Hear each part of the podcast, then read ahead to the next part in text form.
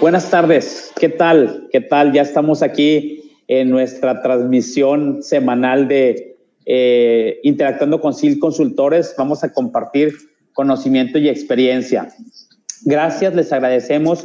Dentro de los temas de SIL Consultores que, que, estamos viendo, obviamente tenemos como principal la seguridad patrimonial, que es uno de los ejes principales, siempre lo repito de aquí de, de la parte de SIL Consultores. Tenemos la parte de productividad, tenemos la parte de, de, de, seguridad alimentaria y tenemos la parte de logística de lo que nosotros hacemos.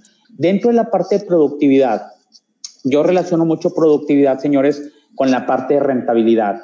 Eh, el tema de, de, hoy, pues es más que ad hoc para lo que estamos viendo, que es el tema de la pandemia, ¿no? Tenemos una cuestión del COVID, tenemos una situación de, de lo que ha mermado en las empresas, de hecho, tengo un comentario y hasta una queja. Nosotros somos pymes, nosotros somos una pyme en CIL Consultores y una de las cuestiones cuando la gente de, de, de, de Coparmex y la gente de Caintra estaba exigiendo a nuestro gobierno es que realmente, pues, en este caso no hubo ningún apoyo para las pymes. Ahorita eh, que nosotros tenemos créditos con los bancos y todo el rollo hablando, pues realmente ya se acabaron los periodos de, de apoyo de los créditos, los tres meses, otros bancos te apoyaron a seis meses pero no hay ningún apoyo por parte para las pymes como en otros países de primer mundo, lo cual no somos.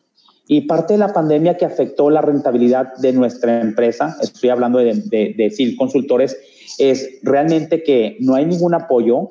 Los apoyos lo dieron los bancos, que ya se terminó el apoyo porque apoyaron de tres meses a seis meses, algunos todavía nos están apoyando. Este, tenemos que pagar la luz, que nos salió altísima, por la cuestión de que finalmente teníamos que mantener con esto de que entró la canícula que ya se mejoró un poquito por las lluvias en la cuestión del aire acondicionado. Este, la parte de los alimentos eh, se fue al 100% la, la parte del incremento en los alimentos. Los servicios siguen siendo los mismos, los ingresos no son los mismos. Este, eh, dentro, como ustedes siempre, yo les digo que siempre yo viví en Japón y, traigo una parte de una productividad y una parte de, de rentabilidad pues muy alta en esto de hacer las cosas bien, de tener costos bajos. Aún así, este, eh, pues como quiera la pandemia nos ha pegado en la rentabilidad y hay que sobrevivir, ¿no?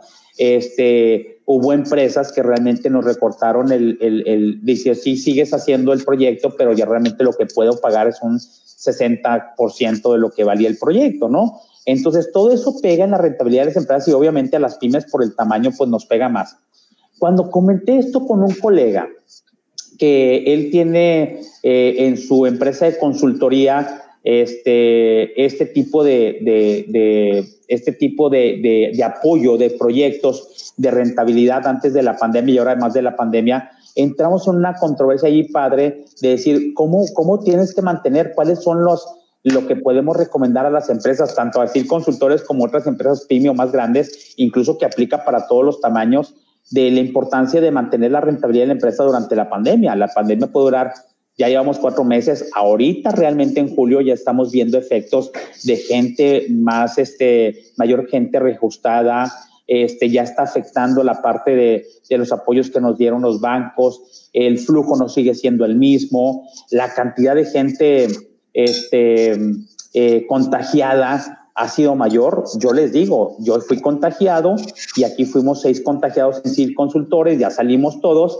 Pero ¿qué pasó? Aparte de que de los ingresos no eran los, de, los debidos, la verdad es que durante la pandemia de los tres, la, la cuarentena, realmente pudimos trabajar en un 30% realmente en nuestro trabajo, ¿sí me explico? Nos afectó mucho la productividad personal porque pues estábamos sumamente con un cansancio extremo, totalmente enfermos, tratando de recuperarnos. Entonces, hasta ahí eso nos afectó la rentabilidad de la empresa, porque realmente, como es aquí el humanware lo que da, pues realmente el humanware en lugar de estar al 100% estaba al 30%. Entonces, sí hay muchas cosas que afectan. Este, quise hacer este tema eh, para poner atención, porque inclusive el hacer home office también, de la manera en que los empleados hagamos home office también le va a pegar a la rentabilidad de la empresa. Entonces, es un tema bastante bueno y bastante atractivo. ¿Sí me explico?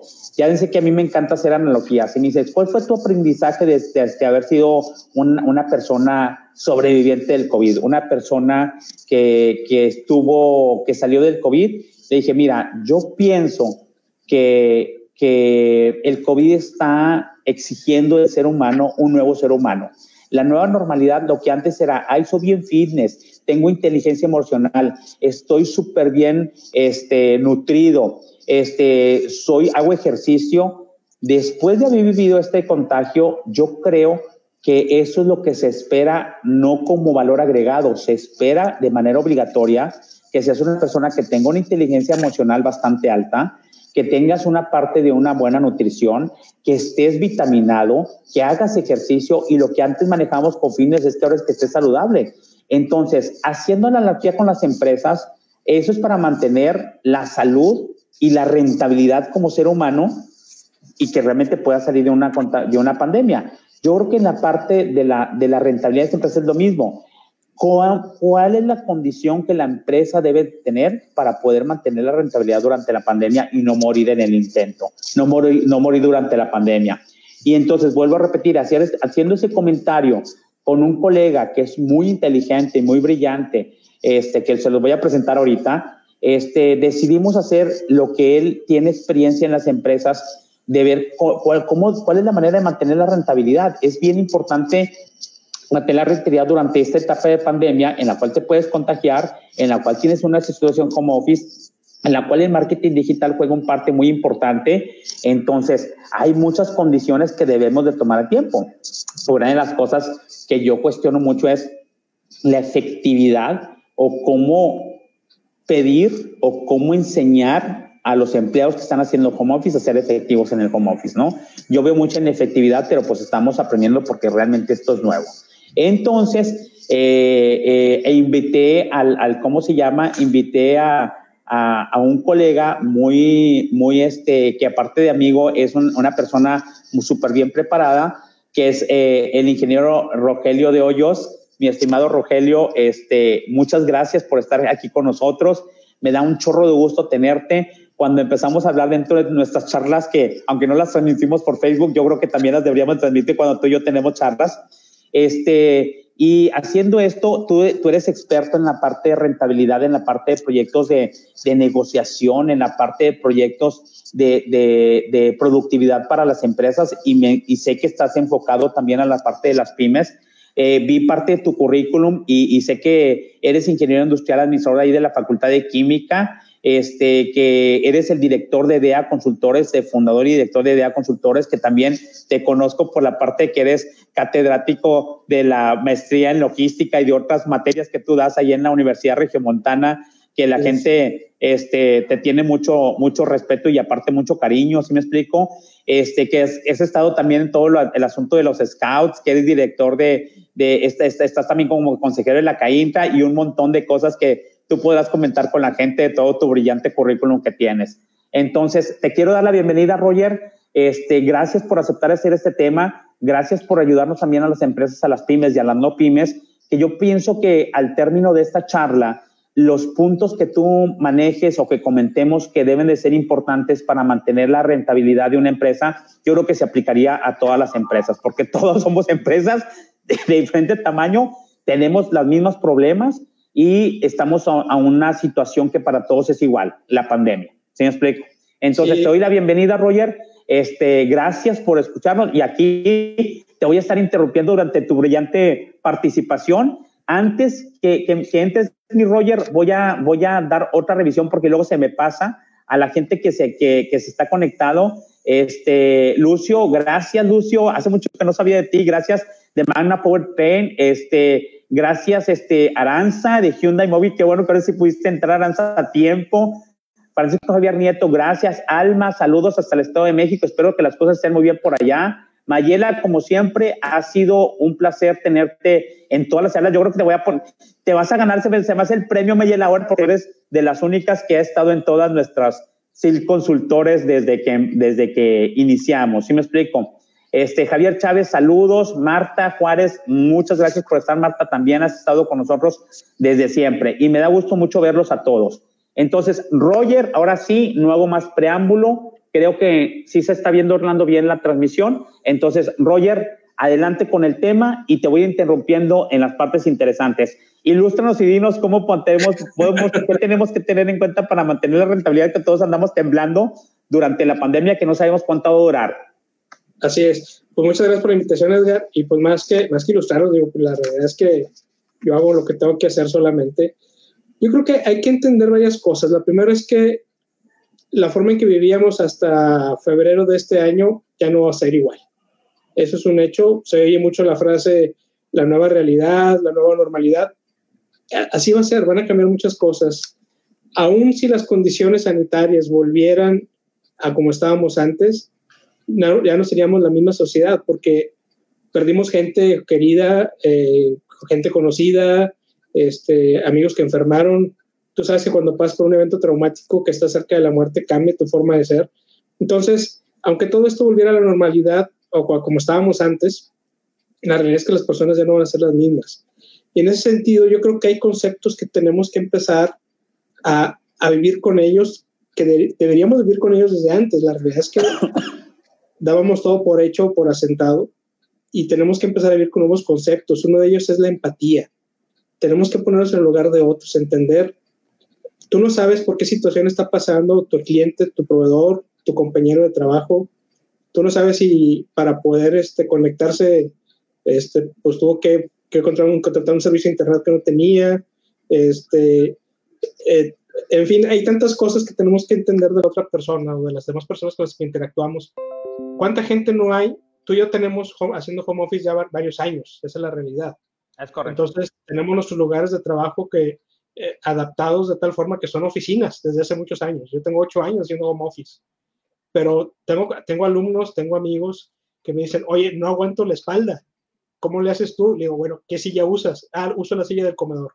No, pues desde ahí estás mal. Tienes que adaptarte a tu nueva realidad que ahora necesitas una silla como si fuera la oficina.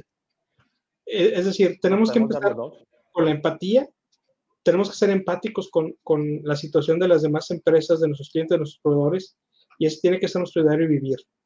Otra palabra que tenemos que, que manejar ya a diario es la planeación. No podemos dejar todo al azar o partir, hablando de negocios, partiendo de una planeación estratégica que eso lo, revisan directivos y que me digan qué voy a hacer. Ya no podemos trabajar así. Tú tienes que planear qué es lo que quieres que suceda durante los próximos durante las próximas semanas.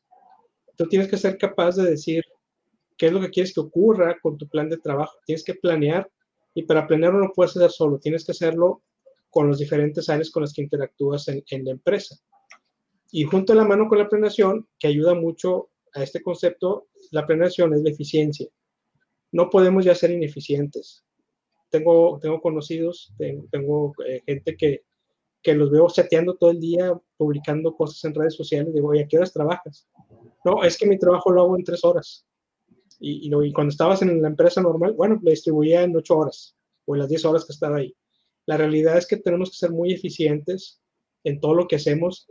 Ser eficientes junto con una planeación no, tiene, no, tenemos por qué tener, no teníamos por qué tener problemas. Y luego va de la mano también con otra palabra que casi no usamos, pero deberíamos ser también de nuestra vida diaria, que es la negociación. Como decías tú ahorita al inicio, cambiaron las condiciones económicas de las empresas. Entonces, si tú quieres seguir cobrando o teniendo el mismo flujo de dinero que hay, no se puede. Ahorita estamos en una situación en donde no hay flujo de dinero, a todo mundo nos deben, todo mundo debemos. Entonces tenemos que ser capaces de negociar ¿Cómo, ¿Cómo le hacemos para que seamos los menos dañados todos? ¿Cómo, ¿Cómo buscamos realmente un ganar-ganar en donde yo pueda surtir a mi cliente, pero al mismo tiempo no perjudique a mi proveedor?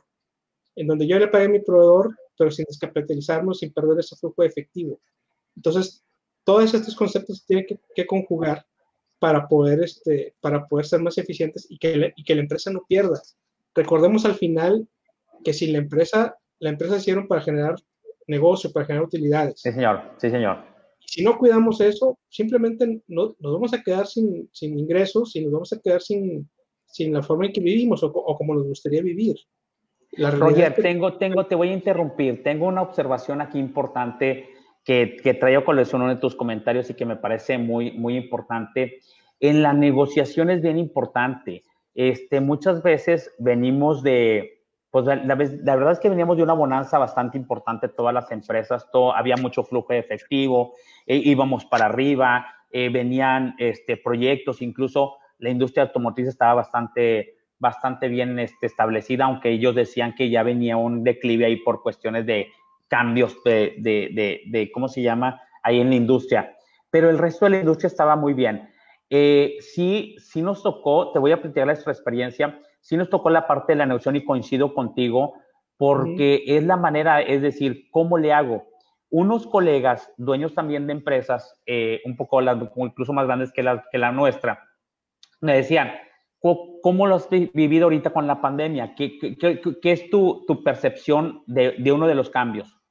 Dije, un cambio muy importante es que ahorita tengo menos ingresos, sí tengo ingresos, no estoy en cero, pero tengo menos ingresos porque los negociaste, porque ahora hay que dar mmm, lo que antes era valor agregado a las empresas, dices tú, en lugar, ahora voy a cobrar 100 pesos, pero estoy muy ocupado, debo de dar, trabajar más, trabajo más o trabajo el doble por, por la mitad de los ingresos, digo, guardando proporciones. Uh -huh. En realidad es, trabajo más, obtengo menos. Y eso que dentro de SIL Consultores nos jactamos, te digo, porque siempre jacto de que nos jactamos de que somos bastante productivos. Aún siendo productivos, eso nos cimbró bastante, Roger. Yo no quiero ver a las empresas que siento que algunas fueron las que, pues las uh -huh. que se murieron, que no estaban en su esquema más productivo. Viene una cosa como la pandemia y aunque le negocies, el trabajar el doble y no saber trabajar, no estar preparado para una productividad, no estar preparado con costos bajos, los tumbó. ¿Sí me explico? ¿Por qué? Porque vienen menos ingresos, no me permite a mí sobrevivir y luego trabajando el doble o el triple. Entonces, mi experiencia en esa parte de ese punto que dices tú de la negociación es que negociamos con las empresas para tener menos dinero, para tener menos flujos, trabajar el doble este, y no morimos en el intento porque ya veníamos de un esquema productivo. Pero sí hay muchas empresas que, que, que nunca le metieron a la productividad, que nunca le metieron a la mejora viene un esquema muy fuerte como estos y realmente no puede sobrevivir. Eso es un punto. Y otro punto que viene a colación a lo que tú dices es, yo siempre he sido muy escéptico con el parte del home office. ¿Por qué? Porque mi experiencia, incluso la OCDE tiene esta, esta estadística, y yo lo decía en mis cursos anteriores, es la gente eh, en promedio, cuando iban a las empresas, la gente en México trabaja la mitad del tiempo. Decía, de, de 8 o 10 horas que tú estás en el turno de trabajo, realmente trabaja la mitad. Dice, la otra mitad que está haciendo está en redes sociales, güey. ¿Sí me explico? Está en redes sociales con cosas que no tienen que nada que ver con la naturaleza de su trabajo. Entonces yo decía, los empresarios están muy fúricos porque saben que todos sus empleados realmente trabajan la mitad del tiempo. Cuando viene esta revolución, dices, ¿qué voy a hacer ahora si estando aquí trabajan la mitad del tiempo? ¿Qué va a pasar cuando tengan que trabajar en su casa? ¿Sí me explico? Sí. Y te lo estoy dando desde el punto de vista de empresario, ¿no? Pero aquí jugamos, unos somos empleados, unos somos colaboradores, otros somos empresarios, y es, esa quiero que me guardes ahí la pregunta. Y si tú has visto algo, ¿cómo podemos hacer con este nuevo home office la concientización sobre los empleados que tengan y mantengan la productividad en sus casas como parte de que sus empresas también sean rentables? Digo, ese es un paradigma que, que yo como empresario sí estoy muy preocupado, ¿se me explico? Pero bueno, sí. ahí te lo dejo para si vas a comentar algo más al rato. Sí, ahorita que hablamos de home comentamos esa parte. Y me quería enfocar ahorita en la parte de rentabilidad del negocio. Quisiera ver básicamente cuatro, tres puntitos que tenemos que cuidar, ya sea que seas dueño de negocio, que seas gerente de un área, que seas jefe de un área, esto te va a servir. Lo primero es que tienes que cuidar tus cuentas por pagar, es decir, qué es lo que viene, qué ingresos vienen los próximos, las próximas semanas, las próximas seis, ocho semanas si yo soy un encargado de, logística, eh, específicamente el área de transporte, pues tendría que hacer una planeación de, además de la carga de trabajo, eso cuánto me va a costar. Y estar viendo dentro de las próximas seis, seis u ocho semanas, de acuerdo a esa carga de trabajo, cuál, cómo va a ser mi ingreso o de acuerdo a los vencimientos de las facturas. El peor error que, que podemos cometer es decir, es que esa no es mi área, eso lo ve el de finanzas. O sea, tú como encargado de la empresa y como, hablando de esta eficiencia que menciona Edgar, tú tienes que ser responsable de la parte económica de tu, de tu unidad de negocio, de, de, de, tu punto de control. No solamente la parte operativa, y eso lo vemos bien común en las empresas, Edgar, que cuando les empieza a cuestionar de las finanzas, dicen, es que eso no lo veo yo, eso lo ve finanzas. Sí, y, y, y, eso tenemos que cambiar las formas de trabajar, tanto el responsable que empieza a ser responsable de ese manejo, si no es el manejo directo del dinero, sí cuando menos la proyección y que sepa cuánto le van a, a cargar, y, y, la parte de la parte de finanzas de pues suelta el control también al área responsable, que, que, ellos sepan cómo viene esta parte. Entonces, yo lo primero que haría es, cuáles son esos primeros seis u ocho semanas, qué gastos son los que vamos a tener, qué ingresos vamos a tener, para poder saber, ¿cómo le vamos a hacer?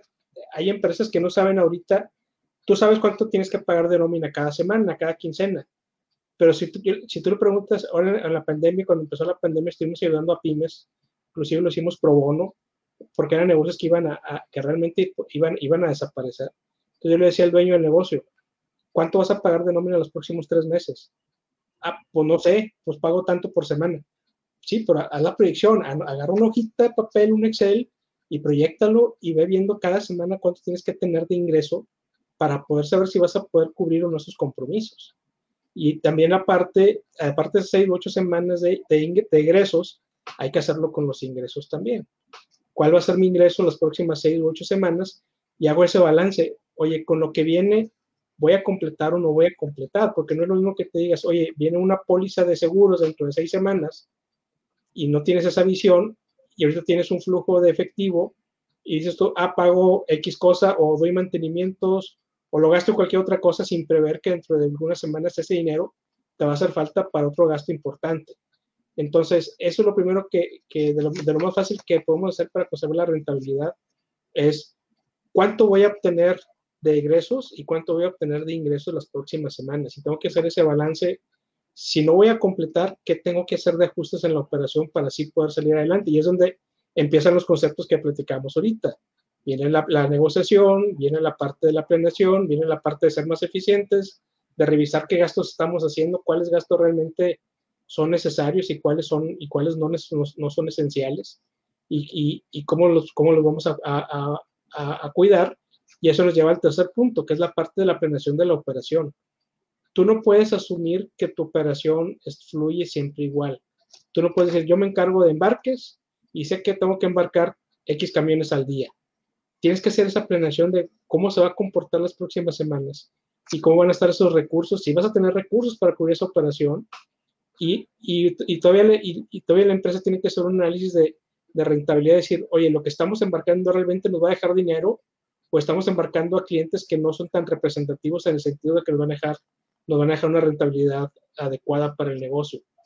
Esas son las decisiones frías que hay que empezar a tomar en los negocios, de, eh, de decir qué clientes realmente les tengo que dar prioridad, porque son los clientes con los que puedo negociar y me van a hacer fuerte. No estoy diciendo que los clientes no sean importantes, todos son importantes, pero la realidad es esa. Tú como negocio tienes que ver cuáles son los que sí te van a dar negocio y que, te, y que vale la pena seguir este, apoyándolo. Y es donde vienen las partes de negociación. Oye, cliente, de, los, de las X cantidad de producto que me pediste, no te va a poder dar todo, te va a dar una, una, una cuarta parte una, o dos terceras partes. Entonces es donde viene la negociación. Pero si yo no conozco mi operación ni lo que quiero en el futuro, no voy a poder negociar. Recordemos que para poder negociar, el secreto de la negociación es, tú partes de un punto mínimo que vas a aceptar y la otra contraparte tiene un punto máximo que está dispuesto a pagar. Entonces, cuando se juntan esas dos partes, esa zona se le llama zona de posible acuerdo. Pero si yo no conozco mi mínimo que quiero aceptar, pues voy a estar negociando y voy a terminar peleado nada más, porque no tengo un objetivo de negociación. Y eso aplica para los negocios, aplica para la casa inclusive, para los tiempos Oye, también de trabajo. Sí. Oye, Roger, aquí inclusive venía un concepto que normalmente viene y que es un, un, poco trillado, porque lo ves como de escuela, cuando es, yo creo que más real en este tiempo, que la negociación tiene que ser ganar-ganar. Yo creo que aquí eh, todos estamos en la pandemia, a todos nos está afectando. Obviamente hay gente que le afecta. Yo creo que los pocos, hay pocos negocios que realmente mmm, les afecta de una manera menor. Creo que a todos nos afecta de una manera mayor este, y, y, la negociación tiene que ser algo de que de repente aquí cuesta mucho en México, que es, este, siempre estás como que encajándole de un lado al otro. Todos somos clientes y proveedores en un momento dado, pero siempre buscamos como una parte muy ventajosa. Yo creo que esto de la pandemia va a traer negociaciones mucho más justas o negociaciones mucho más empáticas eh, en uh -huh. el sentido de que de que tiene que ser ganar, ganar, porque todos estamos en un mismo entorno, no, no, no, a, unos, no a unos tienen la pandemia y otros no, ¿sí me explico? Sí, y hay otro punto importante que me gustó de algo que, que, que, pusiste en la parte es, en la, en la cuestión que yo siempre he cuestionado mucho eso, eh, que, que independientemente si estás en un puesto operativo y piensas que tú no tienes que ver nada con rentabilidad, con saber evaluar lo que estás haciendo en cuestión de lana, con saber con tu contribución en la empresa, con los ahorros o con la parte financiera de tu área, yo creo que eso es bien importante, porque la gente dice, ah, yo soy seguridad, güey, o yo soy logística y opero y saco camiones. Sí, maestro, nada más que con esta parte de la pandemia y esta parte de la negociación, eres responsable de tener una cultura financiera que te permita a ti operar y pensar y planear tu operación o tu parte operativa basado en la lana que, tú estás gastando o la cuesta que estás generando o la cuestión de tener una cuestión de cultura. Yo, yo peleaba mucho y hago la siguiente analogía. Yo soy ingeniero en sistemas. Entonces, dices, si hay tantas computadoras ahorita y tantas tablets y tantos celulares y todo yo, la cultura computacional de un abogado, de un contador, de un doctor, tiene que incrementarse si no, no sobrevive. Yo pienso que ahora con la pandemia la cultura financiera está obligada incluso hasta para sacar a tu casa adelante. ¿Sí me explico? Si tú no sabes hablar el lugar de números, dices tú, güey, si no tengo para pagar la luz y no tengo, no le entiendo el porcentaje de mi tarjeta de crédito y no le entiendo el porcentaje de mi crédito hipotecario, que son términos financieros, que es lo que siempre ha hecho Kiyosaki y todas esas gentes, es dónde está tu cultura financiera, tu educación financiera, que creo que lo que estoy entendiendo de ti es que ahorita es mucho más prioritaria dada la situación tan caótica que tenemos en cuestión de, flujo. Así es, sí, tenemos que cambiar la cultura, entendiendo la cultura, la forma de vivir y de hacer las cosas. Y, una, una, parte importante va a ser esta parte tecnológica, que vamos a tener que adaptarnos a estas nuevas formas de comunicarnos, con sus asegúnes, ¿no? Podremos cuestionar si son tan efectivas o no como estar en persona, pero las vamos a tener que, hacer así. Inclusive, eh, trae ventajas también. O sea, mucha gente ya se dio cuenta, hay empresas que dicen, oye, ¿y qué pasa si hacemos un proyecto a distancia y ya no me cobras tantos viajes? Y nosotros nos estamos adaptando en ese sentido. Ya hacemos proyectos en donde, oye, ¿para qué te mando tres consultores que van a hacer esta información? Mejor que la hagan desde Monterrey. Y, este, y ya nos ahorramos esos viáticos. ¿Para qué viaja un consultor que te, va a hacer entrevistas con tu personal si la podemos hacer a distancia? Obviamente, nunca va a ser igual el impacto persona a persona, el contacto persona a persona, pero hablando de eficiencia, sí, sí es eficiente, o sea, eh, se compensa una cosa con, con la otra. Y, volviendo al, al tema de, lo, que, lo que dices ahorita, todos somos responsables de la rentabilidad del negocio, entonces, así seas el vigilante, así seas el de embarques, así sea el de, producción, el de finanzas, lo que tú haces afecta al negocio. Esos puestos exigen no porque sean de moda, exigen porque están pensados para que generar un retorno de inversión al negocio. Si no fuera así, todo el mundo abriríamos puestos de trabajo, pero la realidad es que abrir un puesto de trabajo cuesta mucho dinero y, lo abres hasta que realmente dices, lo voy a abrir siempre y cuando me deje que se, que se pague solo y que me deje ganancias, si no, no lo abro. Entonces, no asumamos, y es un error que cometen muchos colaboradores, que asumen porque están en un puesto, ese puesto tiene que seguir vivo, y la realidad es que no. La realidad es que en cualquier momento, y lo hemos visto, en 15 días se acaban empresas. Empresas que no planearon su futuro financiero, que no tenían ningún soporte de, de apalancamientos con bancos, por ejemplo. Estos, estos temas no los aguantan. Entonces, eh, y, también se requiere una cultura empresarial también, porque lo hemos visto, hay, hay, empresarios, no todos, pero sí hay empresarios que la ganancia que deja el negocio la sacan. Entonces, y la gastan, la sacan y la gastan, asumiendo que el negocio va a estar siempre. Y muchos de esos negocios los que cerraron porque no teníamos, el, el, negocio se quedó vacío en cuanto al soporte financiero. Y, y, y, ni siquiera el soporte financiero, el soporte operativo también. Si no le pagas a tu gente, ¿cómo va a seguir el negocio? Entonces, sí tenemos que cambiar toda la forma de trabajar, la forma de hacerlo. Y una forma de cambiar también es, el, es cómo estamos trabajando. Estamos trabajando de casa. Y aquí básicamente quiero dejar algunas recomendaciones para el home office, en donde, bien lo decías tú, es muy, es muy tentador estar en la casa.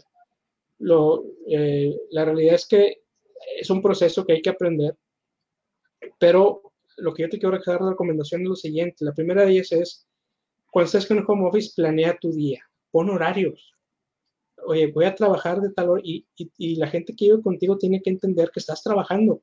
No estás de vacaciones, no estás en día de asueto, no estás jugando, no estás, o sea, estás trabajando. Si tu trabajo te lleva cuatro horas, bueno, que sean cuatro horas dedicadas a tu trabajo. Si tu trabajo implica que estés pendiente todo el día, pues estarás pendiente todo el día. Pero el momento que requieras que estén presentes en, en alguna parte del trabajo, que estés presente en una parte de trabajo. Y eso implica el que estés bien instalado también. O sea, dedícale un espacio a tu, a tu lugar de trabajo. No te pongas en el comedor. Eso es lo peor que puede hacer para hacer home office. O sea, oye, no tengo espacio. No estábamos preparados para eso. Bueno, es momento de adecuar y buscar un espacio en donde puedas poner tu computadora, donde no te interrumpa nadie, donde no tengas ruidos, donde realmente te puedas concentrar y trabajar. Cómprate una silla cómoda. O sea, inviértelo un poco también. O sea, la salud, lo que decías ahorita todo el principio, Edgar, tenemos que cuidar la salud. Y la realidad es que las sillas de comedor no están hechas para que dures horas sentado ahí, están hechas para que comas y te no aguantas más de tres horas en una silla de comedor. Entonces, hay sillas muy económicas desde 800, 900 pesos que son secretariales que te van a, a poder ayudar a, aguantar muchas horas sentado. Inclusive a mí los médicos me han dicho, eh, mi médico me dice, no te quedes todo el día sentado. Cada dos horas párate, estira las piernas, camina tantito, tres minutos, este, hace estiramientos y vuelve a sentar. Y lo, lo, he estado haciendo y la realidad es que el cuerpo lo, lo agradece. Entonces, tienes que planear tu día, tienes que respetar esos horarios que pongas también. Si estás trabajando, no, no, no, te pongas a ver Netflix. O sea, habrá tiempo para ver Netflix, pero tu, tu día normal no es, dices, o escuchas a la gente que dice, no, ya me inventé ocho series. Espérame, si apenas te vi el viernes y estamos a martes, ¿cómo que ya viste tantas series? No, pues es que en el día las veo.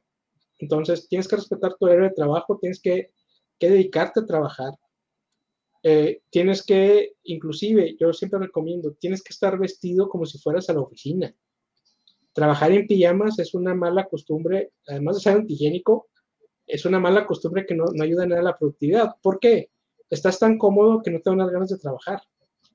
Y no sabes realmente si, si en algún momento dado tienes que salir no es lo mismo que le digas a la persona que te está requiriendo, dame 15, 20 minutos en, lo que llego, a que digas, espérame una hora y media porque me tengo que bañar y no, ni siquiera me he bañado. Entonces, son cosas que parecieran muy sencillas o muy triviales, pero la realidad es que esas cosas se van haciendo hábitos. Ahorita ya pasamos cuántos meses de la, de la pandemia, tres meses.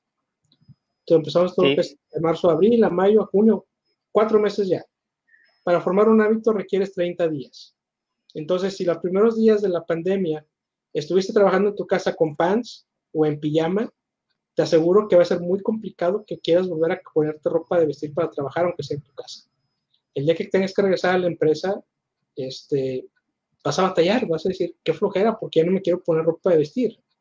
Es más, y a ver si te queda la ropa para empezar, sí. que es una parte importante también. Entonces, el home office implica mucha disciplina, implica eh, eh, ser más eficientes que, que, como si estuviéramos en la empresa. La realidad es que la cultura de trabajo siempre ha sido trabajar por el tiempo que estamos ahí, la, la, la hora oficina. Ahorita puede muy tentador decir, no me ve el jefe. Pues no te ve el jefe, pero está, está la medición. Ahorita estamos proponiendo, Edgar, estamos trabajando en un método en donde se lo vamos a empezar a proponer a las empresas, que es el pago por actividad, un pago variable, en donde si a lo mejor ahorita ganas 100 pesos como un sueldo fijo al mes, pues a lo mejor tu sueldo fijo van a ser 30 y los 70 van a ser variables. ¿En base a qué? En base a resultados, en base a actividades que puedas hacer. Hablando de las áreas operativas, por ejemplo, logística. Pues a lo mejor yo me encargo de facturación, alguien más se encarga de la importación, alguien más se encarga del embarque, pero ¿qué pasaría si en lugar de tener esos hilos por persona, decimos, aquí están todas las actividades en el sistema? Entonces tú puedes embarcar, tú puedes facturar, tú puedes dar seguimiento y todo lo que hagas te va a contar como parte de tu actividad y se te va a pagar. Entonces, ese pago variable va a tener la ventaja de que si ganabas 100 pesos, a lo mejor vas a ganar 110. Pero si no trabajas, ya no vas a ganar 100, vas a ganar 80, 70 o 60. Y eso Oye, aquí tengo, aquí, aquí tengo una observación, Roger, te voy a interrumpir. Uh -huh. A mí lo del de home office se me hace este, un arma de dos filos o de cinco filos o de ocho filos, ¿sí me explico? No sé, o de cinco aristas, ¿no? Yo creo que tiene muchas aristas el home office pero hay una aportación, te voy a contar en basado en experiencias de gente y la mía propia, ¿no? Y de gente, colegas que, que estamos haciendo home office y que no lo estamos haciendo al 100%, ¿no? Si hay gente que está al 100% en home office. Yo creo que también es importante eh, como cuando pues, te pasa el contagio del coronavirus, ¿no? Que e, es bien importante conocerte a ti como persona, porque a lo mejor hay tres o cuatro cosas que en el home office le deben funcionar a todo mundo, como la disciplina, como el horario, etcétera. Pero también en tu naturaleza, este, ¿qué tienes que hacer para el que tu home office personal funcione? Entonces, a lo mejor yo tengo que hacer dos o tres actividades que normalmente el promedio de la gente no hace. Por ejemplo, te voy a ser sinceramente, a mí sí me afectó mucho el, el, mm, el home office combinado con un confinamiento. ¿Sí me explico? O sea, una no salida a nada. ¿Sí me explico? O sea, durante tres meses era no salgas en lo mínimo hacia afuera, entraste de, andar el 100% afuera, como mucha gente andamos, a estar el 100% encerrados y luego aparte trabajando encerrados. ¿Sí me explico? Te voy a ser sincero, entendí entonces en los primeros tres meses de la pandemia, entendí lo que es una prisión domiciliaria, que yo siempre decía, no, hombre, pues este, tienen a, a la maestra, el Baster Gordillo en su casa, en su residencia y todo el rollo, con todas las comodidades y realmente no es cárcel. No, cabrón, si es cárcel, porque realmente si tu personalidad le afecta mucho el estar encerrado, a mí me afectó mucho, te voy a ser sincero, lo comenté con, y con, con un querido colega de, de, Transportes Olympic, muy, muy estimado, Celso, que decía, en las noches yo no puedo dormir, ¿sí me explico? O sea, me doy la vuelta, me acuesto y me doy la vuelta y me doy la vuelta y me levanto a las 4 o 5 de la mañana a trabajar y ya voy cansado al home office, ¿sí me explico? Entonces, yo, por ejemplo, yo tuve que de repente, necesito salir en el carro a darme una vuelta, Y me salgo en el carro a dar una vuelta, a llegar a ningún lado, a no llegar a ningún lado, pero necesitaba echar esa parte y ya me venía y me metía a mi casa y empezaba muy productivo en la mañana, pero yo necesitaba salir de mi casa. Aunque no llegara a ningún lado, muchas veces en la noche o en el día salía a echar la vuelta. ¿Sí me explico? A lo mejor, ya ves que me, me bajaba en un oxo y todo el rollo, pero necesitaba esa parte, ¿sí me explico? O la parte necesitaba, eh, como tú dices, el ambiente de trabajo, pero necesito estar concentrado y necesito eh, estar, eh, a mí me funciona estar en esta mesa, aunque no sea, y, y formar esta parte, esta silla, de lo que a lo mejor normalmente a la gente no le funciona. Entonces, sí es importante, inclusive, si tu home office te permite a lo mejor trabajar en la noche en lugar de la mañana, pues le avanzas en la noche ciertas cosas que muchas empresas dieron esa libertad, si no es que tenías que trabajar tu trabajo en el día, a, esparcir tus horarios de trabajo. Sabes que es de 8 a 12 y de 8 a 12 en la noche, ¿sí me explico? Entonces, sí, sí es una, parte de una variante. Ahora, esa es una observación. Otra observación con lo que has dicho, y me voy hacia el futuro, Roger. Lo que estoy viendo, sí conocí muchas empresas de una manera muy ineficiente, viajando y viajando y viajando y viajando y viajando. Y creo que ahorita con la pandemia se van a dar cuenta que era más rentable no viajar, que era más rentable utilizar unas herramientas como el Zoom, el Hangouts, el WhatsApp y todo, que en realidad ya existían. Pues tenemos el Skype. ¿Desde cuándo existe el Skype? ¿Sí me explico? Entonces, este, que va a implicar, eh, vamos a suponer que yo no creo, que vayamos a volver a la normalidad que teníamos. Vamos a suponer una cosa, Roger, te lo voy a poner ahí como abogado del diablo. Vamos a suponer que ya encontraron la vacuna, la encuentran el próximo mes, vacunan a todos y la vacuna te va a permitir la posibilidad de regresar a la normalidad anterior.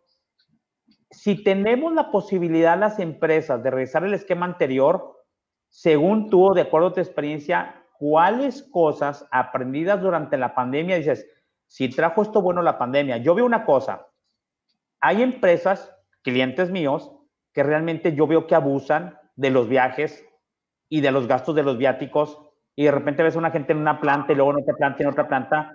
Cuando digo, ¿realmente era necesario dos veces a la semana pagando río para lo que vino a hacer el señor o la señora? Dice, yo no lo haría, pero pues la empresa tiene esa política. Que creo que esas varias empresas dicen, bueno, pues no era necesario tanto viajar si podíamos hacer la junta eficiente en Zoom y podíamos arreglar esto en una junta como lo estamos arreglando hoy en día, pues a lo mejor eso, lo que antes era la normalidad, yo no voy a viajar tanto y voy a cuidar mis cosas aunque no necesite cuidarlos, aunque tenga mucho dinero.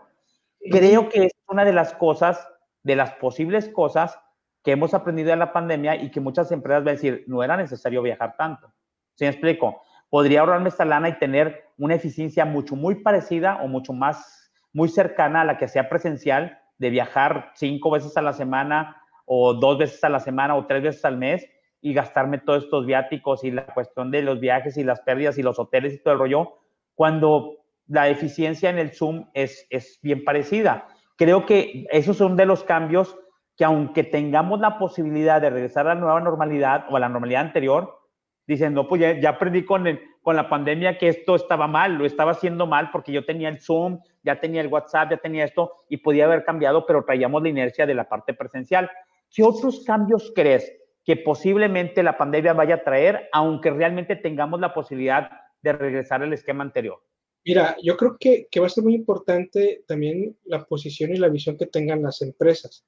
Va a ser muy tentador para las empresas decir, oye, me di cuenta que no requiero ocho gentes, requiero tres o requiero cinco. Eso esta es la parte peligrosa. Yo, yo estando en esa posición, yo lo que haría es, oye, ya me di cuenta que soy más eficiente haciendo eh, reuniones virtuales que viajando.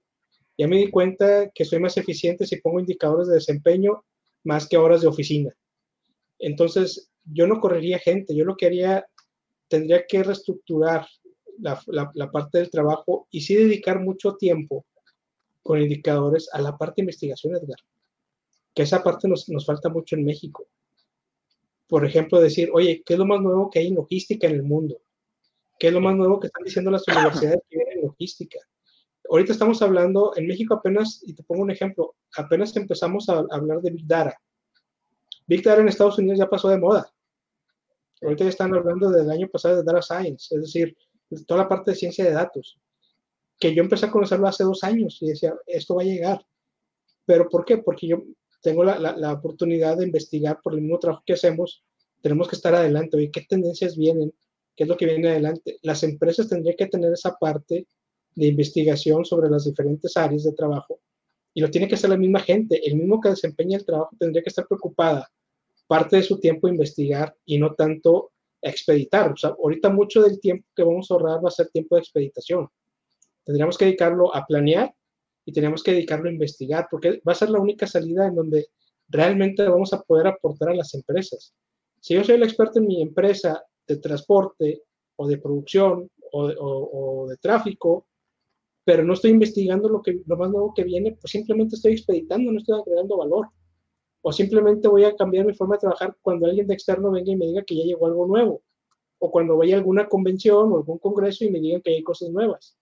Cuando la información ya está al alcance de todos y tú puedes estar investigando con las diferentes universidades cuáles son las nuevas tendencias en los diferentes campos y por qué no empezar a innovar y decir, oye, ¿qué pasa si eso lo hacemos diferente de acuerdo a esto nuevo? Yo, yo creo que se pueden hacer muchas cosas y yo, yo yo enfocaría los esfuerzos a esas dos partes de, de e investigación que no hacemos. Yo ahorita en México no conozco una empresa que tenga sus propios recursos para investigar en logística. Sí, sí, sí. Y, qué bueno, ¿verdad? Porque si no, no habría consultores. pero, pero la realidad es que las empresas tendrían que, que, tener esa parte de investigación en las diferentes áreas para poder, para poder innovar. Muchas veces hablamos y decimos, hay que innovar, pero innovar en base a qué? En base a lo que ya tengo de experiencia en el negocio, qué bueno. Pero ¿qué hay, en el exterior? ¿Qué es lo más nuevo que viene? Y de eso nuevo que aplica para el negocio que podemos adaptar para poder hacer realmente innovación. Si eso hiciéramos, si eso lo hiciéramos en todas las empresas, tenlo por seguro que sería mejor la rentabilidad de todo. Ahora, yo pienso una cuestión que también va a cambiar, que eh, eh, ahora la innovación se veía como un valor agregado, como que esta empresa es muy innovadora, o la investigación, hacer investigación para innovar, para hacer una buena innovación, si me explico? La investigación para innovar. En la parte de la innovación es, lo ves, se va a hacer obligatorio, Roger, si no, no vamos a sobrevivir. Yo creo que es una cuestión, si quieres mantener la rentabilidad de tu empresa, tienes, estás obligado a innovar. Antes de, ay, pues innovas, y si no innovas como quiera te mantienes, güey, ¿sí me explico? Yo pienso que no, y yo pienso que la parte de investigación la tenemos que meter y hacer investigación en el campo en el que estemos, en las áreas primordiales, de, incluso de logística, o si soy manufactura, la logística es como quiera muy importante, que, en qué áreas tenemos que investigar para innovar, y la innovar obviamente para mantener todo, todo o, enrolado a buscar la rentabilidad en la empresa. Se me ocurrió otra cosa, por ejemplo, que yo creo que en las empresas va a suceder decir, mira, todos trabajamos en una planta. ¿Sí me explico? Nadie hacía home office porque era un paradigma. La gente va a ir a flojear, va a ir a huevonear, como mal, mal, mal se dice, ¿no? Este, yo no creo en eso. Probablemente mucha gente ya demostró que hizo un buen home office. ¿Y qué le demostró a las empresas?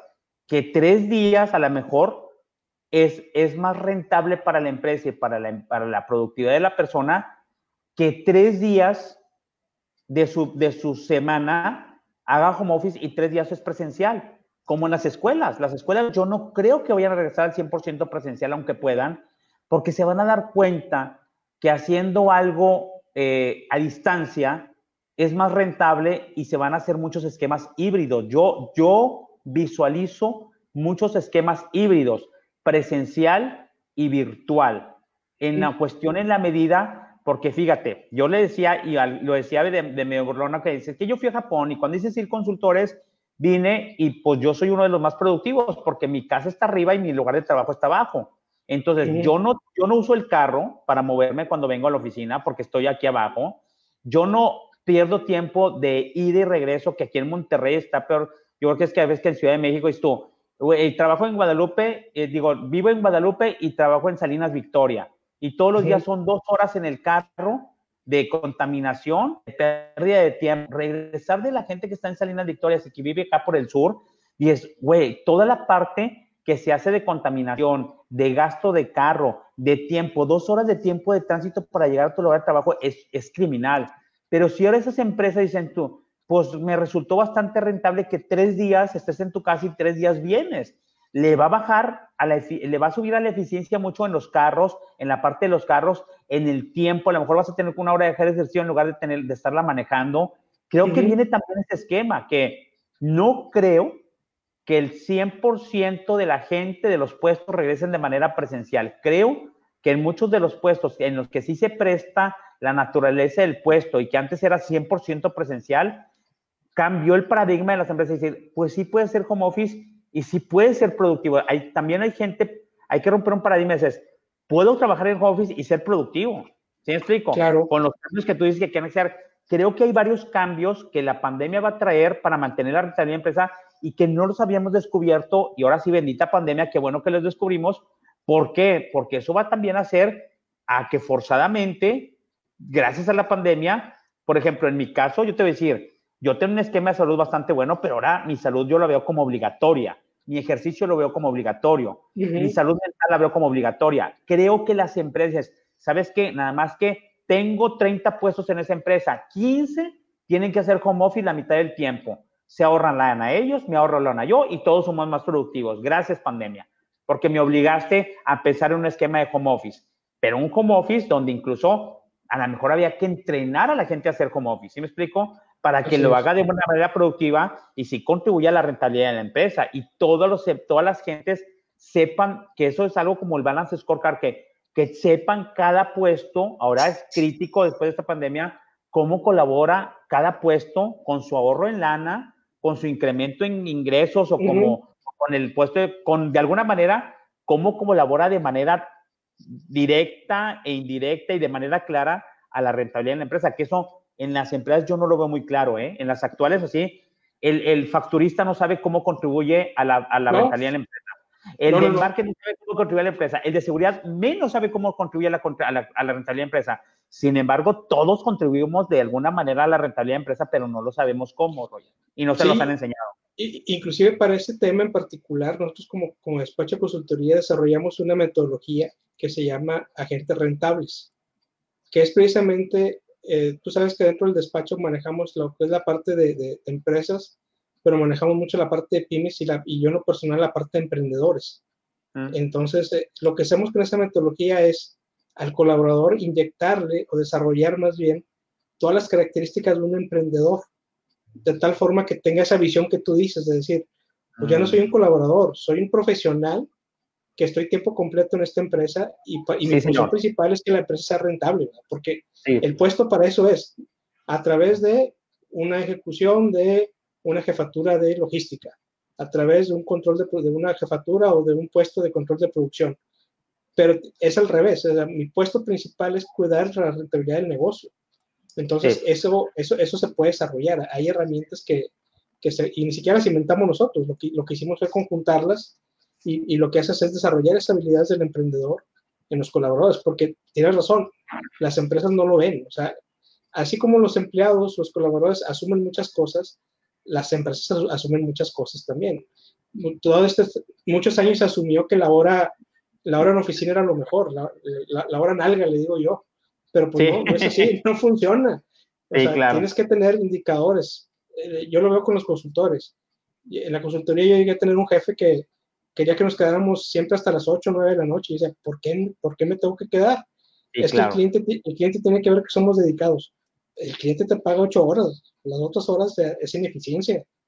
Y, y, y te, llegué a tener un jefe cuando yo empezaba a, hacer, a trabajar como ingeniero, este, te llegabas a quedar y te decía, oye, ¿hay mucho trabajo realmente o hay mucha ineficiencia de tu parte? ¿Por qué te quedas? Y, y, te cuestionaba el por qué te quedabas. O sea, él veía mal que te tenías que quedar. Y lo primero que te cuestionaba es eso. Oye, ¿te quedas porque no puedes o porque realmente hay mucho trabajo? Si hay mucho trabajo, algo en el proceso no está bien y tenemos que ajustarlo para que todo salga a tiempo. Obviamente hay excepciones, habrá ocasiones en donde sí tengas que dedicarle un poco más de tiempo, pero no debe ser la normalidad. Entonces, ¿qué son las cosas a las que luego nos acostumbramos? Como nos acostumbramos al tráfico. Ahorita, este, ya que empiezo yo a salir, por ejemplo, ya veo, oye, qué padre que Constitución no esté tan lleno como antes, a las 6 de la tarde. claro, claro. Y, qué bueno que sí siguiera, pero pues a lo mejor ya no, a lo mejor luego volvemos a, a los, a los embotellamientos. Ojalá que no. La, la, la retro que yo recibí de los, de los colaboradores que están en home office dice, ya no quiero regresar todos los días a la oficina. Sí, y lo acabas de decir tú, si fueran tres días sería feliz y los otros lo hago acá en mi casa. De hecho, de hecho era, era, una de las cuestiones que, lo, que la gente millennial pel, este, peleaba, ¿sí me explico? ¿Por qué tengo que estar? Porque yo no puedo hacer trabajo desde mi casa. Ellos siempre lo han peleado y pues se los dio la pandemia, ¿sí me explico? Espero que ahora no hayas recibido el tiro por la cola y dices, pues no era tan bonito hacer el home office y no era tan grandioso como, como socializar, ¿sí me explico? Porque viene un efecto de no socializar, viene un efecto de que estoy recluido y viene un efecto de que voy a socializar lo que tanto criticábamos, que tenemos que utilizar una red social para socializar, porque se, te, se terminó la interacción en los comedores de trabajo, en las áreas de trabajo, en las juntas presenciales, que yo pienso que el ser humano como quiera lo necesita. Roger, son cinco y media, tenemos que empezar a cerrar. Dime okay. tres grandes áreas y tres grandes puntos entonces del tema de, de, que, de que alguien que quiera mantener la rentabilidad de la empresa le tenga que poner atención. Uno es home office. ¿Cuáles serían los otros dos? Planeación, hay que planear, tener, o sea, no podemos dejar nada al azar, a ver qué sucede, tú tienes que planear a diferentes niveles, a nivel macro y a nivel, pero nuestro día a día, o sea, tengo que planear cuando menos las, las próximas dos semanas, cuando menos. O sea, ¿qué quiero que, lo, ¿qué quiero que pase las próximas dos semanas en mi área de operación? El otro punto que decíamos es la negociación y el control del dinero. O sea, sí, tú como empresa no lo manejas, tú hay un área de finanzas, pero tienes, tú como responsable de un área tienes que ser capaz de poder manejar ese dinero. Y esto aplica para la vida diaria, Edgar, también. Sí, claro. O sea, si, si nosotros lo aplicamos a la vida diaria, el, el, sueldo alcanzaría mejor porque ya puedes planear ese gasto que vas a tener. No es lo mismo que, que tengas que pagar una póliza de seguros del auto. Oye, la próxima semana tengo que pagar 5 mil, 6 mil pesos que no los tengo ahorita, a que, te, a que te prepares con 3, 4 meses de anticipación, llega la fecha y ya no tienes, ya no tienes este ahorrado, ya no tienes separado desde, desde ese tiempo el planear hecho, te, va dar, te, va a dar, tranquilidad en todos los sentidos. Sí, sí, sí. De hecho, cuando hablamos de empresa, yo siempre ubico a la casa, si lo quieres ver a la familia, a, a, al hogar como una empresa. ¿Sí me explico? Realmente hay inventarios y hay ingresos y hay egresos y hay la uh -huh. gente que es muy, muy este, y poco productiva y hay gente eh, productiva. Ahora hay niños haciendo home office con, con, la parte de home office es school office, digo, es home school, home school, uh -huh. perdón, home school, entonces sí cambió también y entonces como conceptos te pueden servir para mantener la rentabilidad de la empresa y para mantener la rentabilidad de tu casa, de tu, de tu hogar. ¿Sí me explico? Yo creo que los conceptos son los mismos. Poner atención al home office y al school, al, al home school, poner atención a la parte de la planeación de los flujos con los que contamos en la, en la, en la, en la casa, ¿sí me explico? Y ponerle atención a la parte de, de inclusive de la salud mental que tengas porque eso también te va a afectar porque a veces que, pues digo, eso hay muchos anuncios de gobierno y todo rollo como que cómo se aumenta la violencia y cómo se aumenta la parte de estar encerrados y confinados en lo mismo. Y hasta aunque te quiera mucho, güey, ya no quiero ver a la misma gente y estar conviviendo con la misma gente este, porque estoy encerrado, ¿no? Digo, siempre he hecho analogías y yo digo, pues que siempre si hacemos una analogía de lo que es la empresa, yo creo que la primera empresa donde nacemos es la familia, es, el hogar. Y si tú lo ves, es aumentar salidas, gastos y todo el rollo, y lo que todos buscamos es ser rentablemente en nuestro hogar y que, pues, diría las, las mamás de antes, que nos rinde el dinero, ¿sí me explico? Sí, y, otro punto importante que yo reforzaría es la parte de la salud, la parte de salud física y la parte de salud mental. Ya no, no es opcional, o sea, y no es por la edad, es, es para todos. Sí. Yo, este, yo creo que muchos descubrimos en esta pandemia que mentalmente éramos menos, menos fuertes que lo que creíamos. ¿eh? O sea, porque en un momento, como dices tú, o sea, los que estamos acostumbrados a viajar, a, a estar todo el día afuera, a moverte en muchos lados, de repente quédate encerrado. Pues yo soy muy feliz en mi casa, pero llega un momento en donde, y no era por el encierro, era, se van juntando el estrés y se van juntando ciertas cosas que, que empiezan los ataques de ansiedad y, y, empiezan malestares y empiezas a somatizar. Entonces requieres un tratamiento ya de, de, de, cambiar rutinas, inclusive de tu salud mental, cosas que no hacías antes, empezar a hacer las cosas que a lo mejor antes no veíamos tan efectivas o tan necesarias como la meditación, como el conversar con un amigo, el escuchar música, el aprender un instrumento, o sea, todo eso ayuda a la salud mental. Entonces, sí, musicoterapia, aromaterapia, la parte del ejercicio, la inteligencia emocional. Digo yo, porque con la cuestión del COVID, que yo creo que mucho más gente va a estar contagiada, yo creo que fui uno de los muchos, pero viene un buen porcentaje que es bien común, este, que la gente vaya a estar contagiada, que, que hay una parte de alucinaciones muy cañona, que si no estás bien emocionalmente, sí te puede irte por otro lado tu enfermedad, y lo cual la gente no ha hablado mucho. Yo sí lo sufrí y después les platico eso, pero sí es algo bien interesante porque pues eres el motor de la familia, es el, es el que trabajas para una empresa o para ti mismo y tienes que estar pues, de manera efectiva. Roger, muchísimas gracias, te agradezco mucho el tema. Gracias a ti. Súper interesante. Este, si la gente que está conectada ahorita tiene alguna pregunta para Rogelio o tiene algún comentario, respecto a eso, les quisimos dar un tema que es bien importante, que lo quisimos relacionar también con la parte de, de, de, la manera en que se está viviendo la pandemia. Y hay dos cosas que tienen que ser rentables en nuestra vida, señores, y van a depender mucho de nosotros, de la planeación, del home office, del home school, de lo que estamos haciendo, que es la parte de la familia y la parte de la empresa para la que trabajamos. Y yo, pónganle mucha atención, yo estoy muy preocupado por el home office este, por las cuestiones de que no hemos dimensionado.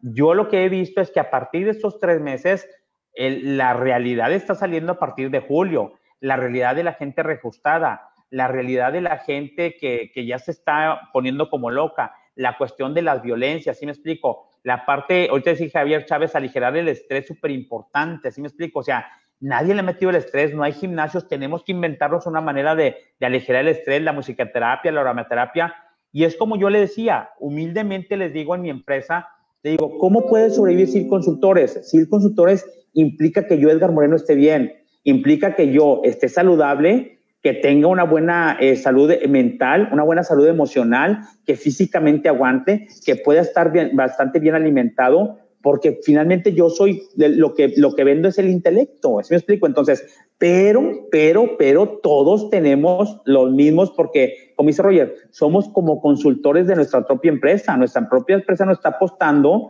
para que nosotros estemos saludables y podamos ayudar a ser rentable a la empresa para la que pertenecemos y a la familia para que la pertenecemos. ¿Sí me explico? Entonces, esto es bien importante porque al, al, al nosotros ser rentables, vamos a ser rentables a la familia que pertenecemos y vamos a ser rentables a la empresa para la que pertenecemos. Pero antes, yo pienso que antes de la pandemia no estamos tan obligados ni tan conscientes a poner atención a estos tips y a estas cuestiones que nos da Rogelio. Pero ahora, señores, se los recomiendo. Es obligatorio, es obligatorio para mantener la rentabilidad. Si no, la gente va a empezar a caer en salud y va a empezar a caer en cuestión económica. Son los dos criterios ahorita los que tememos todos. ¿Qué era lo que dicen en la pandemia? O te mueres de salud o te mueres de hambre. Güey, pues no nos muramos de ninguna de las dos cosas. ¿Y qué tenemos que hacer para nosotros no solamente sobrevivir, sino ser rentables tanto en la parte de la empresa como en la parte de la familia. Y como dice Roger, ahorita ya no está a discusión la parte de la salud, es obligatorio y entonces la parte de la empresa también. Antes que se me vayan y antes que estamos, tenemos nuestro premiecito de becas, ¿sí me explico? Entonces, tenemos una parte de una, eh, tenemos el webinar número dos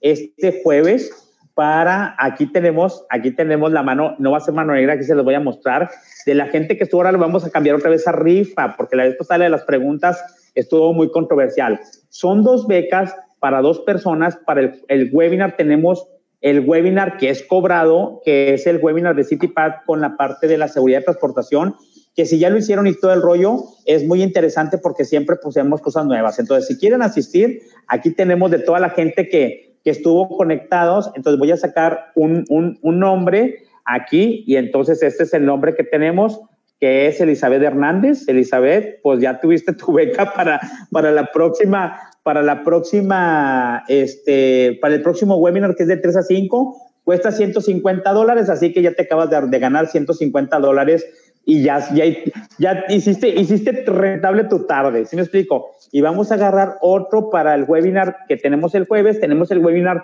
2 de CityPad, que es la seguridad de transportación, que está súper interesante. Las tarimas, señores, no olviden las tarimas, ya las están revisando.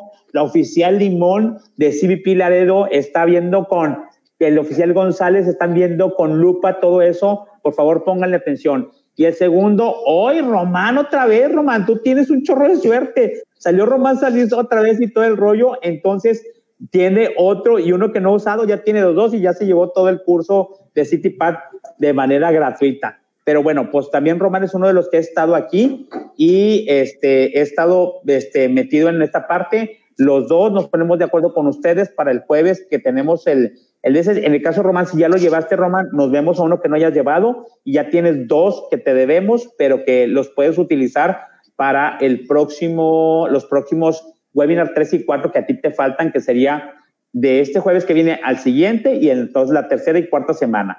Entonces, este, nosotros nos ponemos de acuerdo con ustedes.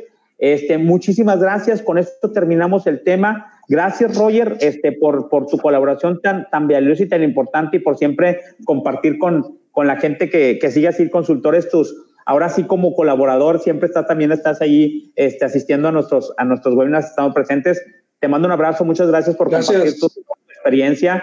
Este, y muchachos, gracias a todo el mundo los que se conectaron, gracias, les mando un abrazo, que Dios los bendiga. Tenemos webinar el, el próximo jueves y tenemos el próximo Facebook con otro tema muy interesante. Acompáñenos, díganos a la gente, este, ya nos llevamos una hora, pero nos vemos el próximo martes también de cuatro y media a cinco y media. Aquí este, estamos transmitiendo desde el SEAL Training Center con mucho cariño y hay muchos temas que, que, que, poner. Vamos a andar con un tema de caninos y vamos a andar también con un tema del Les Compliance del sistema eh, que nos ha funcionado muy bien. Les vamos a mandar ahí, yo creo que un caso de éxito, a lo mejor pedimos ayuda para que también ustedes te traten de, es el webinar que tenemos para la próxima, eh, el próximo jueves y para que ustedes este, traten de, de utilizar el sistema. Muchísimas, muchísimas gracias. Les mando un abrazo. Dios los bendiga y nos vemos el próximo jueves. En nuestras redes sociales estamos en www.silconsultores.com, estamos en LinkedIn como Edgar Moreno, en LinkedIn como Sil Consultores, en Instagram, en YouTube y en Facebook como Sil Consultores. Gracias, señores. Dios los bendiga y nos vemos la próxima semana. Un abrazo. Gracias.